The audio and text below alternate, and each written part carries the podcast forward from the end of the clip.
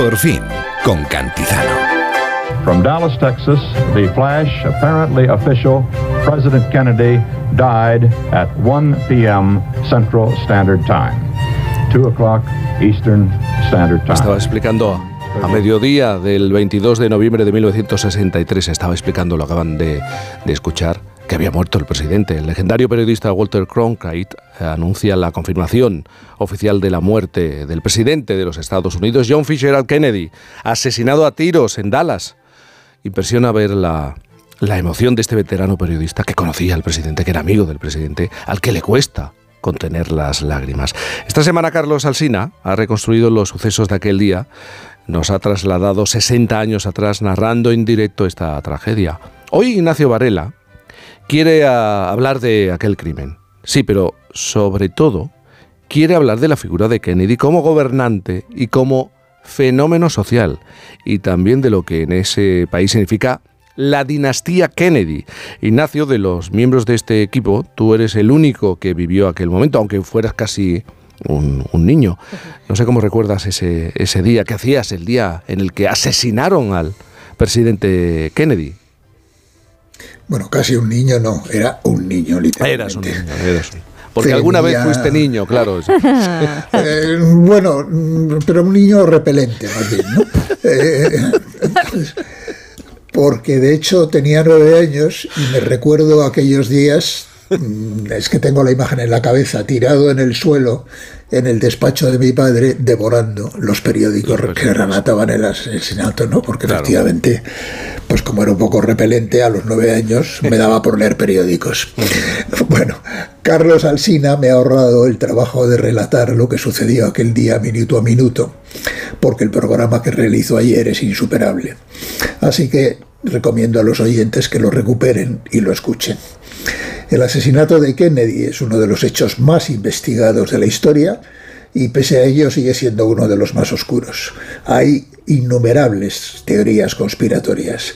Se ha achacado el crimen a la Unión Soviética, a la CIA, a la mafia e incluso a una trama urdida por su propio vicepresidente y sucesor, Lyndon Johnson. Si nos atenemos a los hechos, lo más misterioso para mí es cómo fue posible que dos días después del atentado un conocido mafioso de la ciudad llamado Jack Ruby entrara tranquilamente en la comisaría de Dallas con una pistola en el bolsillo, llegara a un metro del presunto asesino y lo matara de un tiro delante de las narices de varios policías. Bueno, hay cosas relacionadas con ese asesinato que nunca se sabrán, pero parece claro que alguien tenía mucho interés en que Oswald no hablara. Mira, yo soy lo contrario de un conspiranoico, pero esta vez sobran indicios para pensar que aquello fue algo más que la obra de un loco. No, estará, no está mal revisar la película de Oliver Stone, ¿no? el JFK, que aparte de todo es una obra maestra. Hablamos de uno de los personajes y de uno de los sucesos más mitificados del siglo XX. Si tú preguntas en cualquier lugar del mundo, fíjate que han pasado 60 años, por el nombre de cinco presidentes norteamericanos, es probable que Kennedy sea el más citado, incluso por encima de los más recientes, incluso por gente que desde luego no vivió aquel, aquella época. Ayer hice un repaso de varias de esas listas que circulan en Internet sobre eh, los sucesos más trascendentes del siglo XX. Pues en casi todas ellas, en casi todas ellas aparece el asesinato de Kennedy entre los diez primeros. Bueno, pues para ejercer un poco de sospechoso diré que para mí Kennedy no está entre los presidentes norteamericanos más importantes por su actuación como gobernante y que hubo en el siglo XX muchos hechos más trascendentes que aquel crimen, aunque pocos con tanto impacto global. Hombre, obviamente no es una buena idea para una persona que te maten a los 46 años, pero es cierto que su figura histórica se engrandeció precisamente por su forma de morir.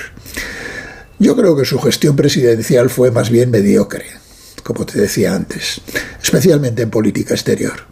Estuvo a punto dos veces de provocar una guerra mundial y él fue quien inició la escalada de la implicación norteamericana en Vietnam. De hecho, aquel viaje a Dallas fue el principio de su campaña electoral porque si hubiera llegado a las elecciones del 64, su reelección estaba en peligro. No obstante, sí hay muchas cosas en esa figura icónica y en el apellido Kennedy que contribuyen a la leyenda, y esta vez con razón. Kennedy inauguró la modernidad en la forma de hacer política. Su elección coincidió con la explosión de la televisión y él comprendió antes que nadie la importancia de la comunicación audiovisual de masas, del cuidado de la imagen, de la capacidad de deslumbrar a millones de personas con un estilo nuevo y próximo. La figura de Kennedy no se explica sin la televisión. Kennedy fue más una gran estrella que un gran gobernante. Él y su mujer Jacqueline personaje básico en esta historia, fueron las primeras estrellas pop de la década mítica de los 60, donde Occidente se sacudió el pesado recuerdo de la guerra mundial y la cultura popular se transformó por completo. Así que puede decirse que Kennedy es un símbolo de los 60. El impacto social de John y Jacqueline Kennedy se parece más al de los Beatles, los movimientos por los derechos civiles, la carrera espacial y la minifalda, que al de un presidente convencional. En ese sentido, fueron precursores de una revolución generacional. Además, fue un orador extraordinario. Todavía se recuerdan y incluso algunos políticos repiten algunas frases memorables como aquella de su discurso inaugural de no preguntes qué puede hacer tu país por ti, piensa que puedes hacer tú por tu país. O cuando se plantó junto al muro de Berlín, recién construido, y ante una multitud exclamó en alemán Ich bin ein Berliner, yo soy un berlinés. Es verdad que dispuso de un fantástico redactor de discursos, Theodor Sorensen, pero los grandes textos requieren grandes intérpretes y Kennedy lo fue, como muchos años después lo fue Barack Obama. Con todo, Quizá lo más apasionante de esta historia es la fascinación extraordinaria que produce en la sociedad norteamericana la familia Kennedy. Empezando por la figura clave, del patriarca Joseph Kennedy, un hijo de emigrantes irlandeses que se convirtió en una de las personas más ricas, influyentes y poderosas de su tiempo. Un tipo que hacía temblar a los presidentes. Roosevelt lo envió de embajador a Londres durante la guerra y es cierto que lo tuvo que retirar por su manifiesta inclinación pro-nazi. Bueno, Joseph Kennedy tuvo nueve hijos y diseñó al milímetro el destino de todos ellos, pero cuatro murieron trágicamente y ahí comenzó también la leyenda de la tragedia de los Kennedy, que se prolonga hasta nuestros días. De hecho, John fue presidente porque su hermano mayor murió en la guerra. Él, el mayor, era el designado por su padre para convertirlo en presidente. Mira, Jaime, ayer hablaba de esto con Pablo Pombo y estábamos de acuerdo. Si en Estados Unidos existiera algo parecido a una dinastía real, sería la de los Kennedy. Todo lo que se refiere a ellos se sigue allí con la misma pasión que en el Reino Unido las peripecias de los Royals, aderezado además, como digo, por el morbo del destino trágico de la saga. John Kennedy fue presidente y lo asesinaron. Cinco años después, su hermano Robert estaba a punto de serlo y lo asesinaron también. El tercero de la lista, Edward, pudo serlo varias veces y nunca se atrevió a dar el paso. Por cierto, también él padeció un sujeto trágico en aquel accidente en el que conducía el coche. Su secretaria murió y él solo se le ocurrió abandonar el lugar. Pues desde entonces, desde aquel año 63, los, los, americanos siguen esperando ver a otro Kennedy en la Casa Blanca. Y varios han amagado, pero por hmm. alguna razón siempre ocurre algo que los frena. Oye, y no sería justo terminar sin mencionar, otro, sin mencionar otra vez a Jacqueline Kennedy, que es otro mito vivo de nuestra, bueno, no vivo, no, ya muerto, otro mito de nuestra generación. Como fenómeno social, el impacto de Jacqueline Kennedy no está muy lejos desde la princesa Diana de Gales. Y más recientemente sucede algo parecido con Michelle Obama, otra superstar que con los años despierta más simpatía e interés que su marido.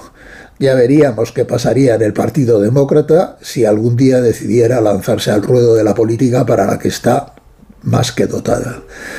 Oye, no se ve todos los días a una ex primera dama haciendo coros a Bruce Springsteen como la hemos visto hace poco en Barcelona. Y volviendo a Kennedy, tampoco se ve todos los días a Marilyn Monroe, que todo el mundo sabía que dormía con él frecuentemente, felicitándole el cumpleaños en plena Casa Blanca delante del mundo entero y de su mujer. Oigamos el momento.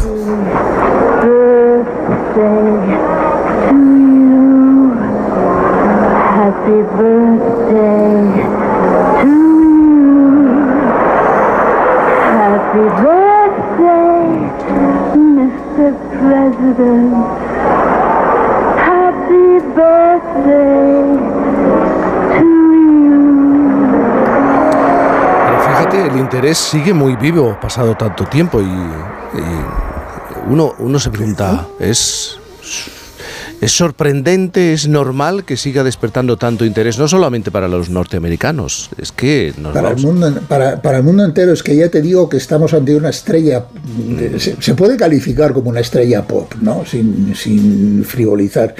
Es, pues eso, es una figura que ha pasado a la, a la, a la, a la cultura popular. ¿no? Eh, cualquier persona joven ahora mismo tú le preguntas, bueno, dime presidentes norteamericanos, bueno, ya a lo mejor recuerda a Donald Trump, no sé qué, pero mm. seguro que va a citar a Kennedy, ¿no?